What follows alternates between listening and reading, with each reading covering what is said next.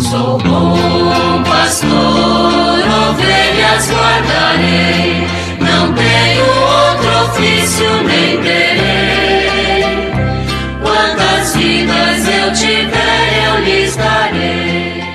Muito bom dia, meus amados filhos e filhas, ouvintes de nossa querida Rádio Olinda. Chegamos ao dia 2 de agosto e agosto é o mês vocacional, o primeiro mês temático do ano. Eu gostaria, neste dia, de partilhar com vocês um artigo que eu preparei para o mês vocacional, cujo tema é Corações Ardentes, Pés a Caminho. Este é o lema que a CNBB escolheu para o terceiro ano vocacional do Brasil, que ocorre desde a festa de Cristo Rei em novembro de 2022 até a celebração deste ano, no domingo anterior ao primeiro do Advento. O terceiro ano vocacional do Brasil deseja promover a cultura vocacional nas comunidades eclesiais, nas famílias e na sociedade, para que sejam ambientes favoráveis ao despertar de todas as vocações como graça e missão a serviço do Reino de Deus. A iniciativa convida a todos a refletir e aprofundar o tema vocação, graça e missão e o lema Corações Ardentes, Pés a Caminho. Mesmo durante um ano vocacional, a nossa igreja sempre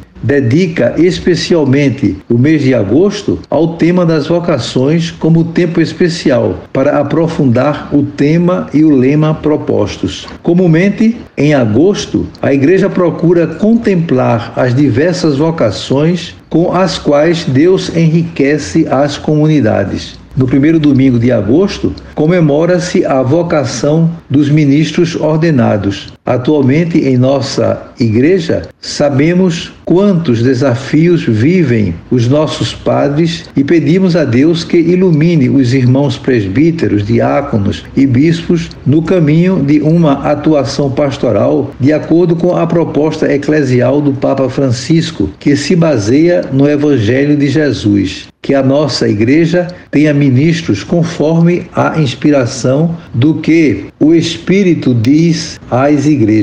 No segundo domingo de agosto, Dia dos Pais, a igreja recorda e celebra a vocação matrimonial. Todo casal cristão é chamado a ser sinal do amor de Deus pela humanidade e da união do Cristo com a igreja. Que possamos aprofundar a união dos esposos como vocação divina e que deve ser respeitada e cultivada. No terceiro domingo, a igreja nos convida a comemorar e aprofundar a importância para todas as comunidades da vocação à vida consagrada. Tanto irmãos como irmãs que consagraram suas vidas a Deus e ao próximo enriquecem nossas comunidades e têm como missão serem sinais vivos do reino de Deus para o mundo. Mesmo neste mundo atual em que a sociedade propõe permanentemente o individualismo e o consumismo, o Espírito continua chamando jovens para um estilo de vida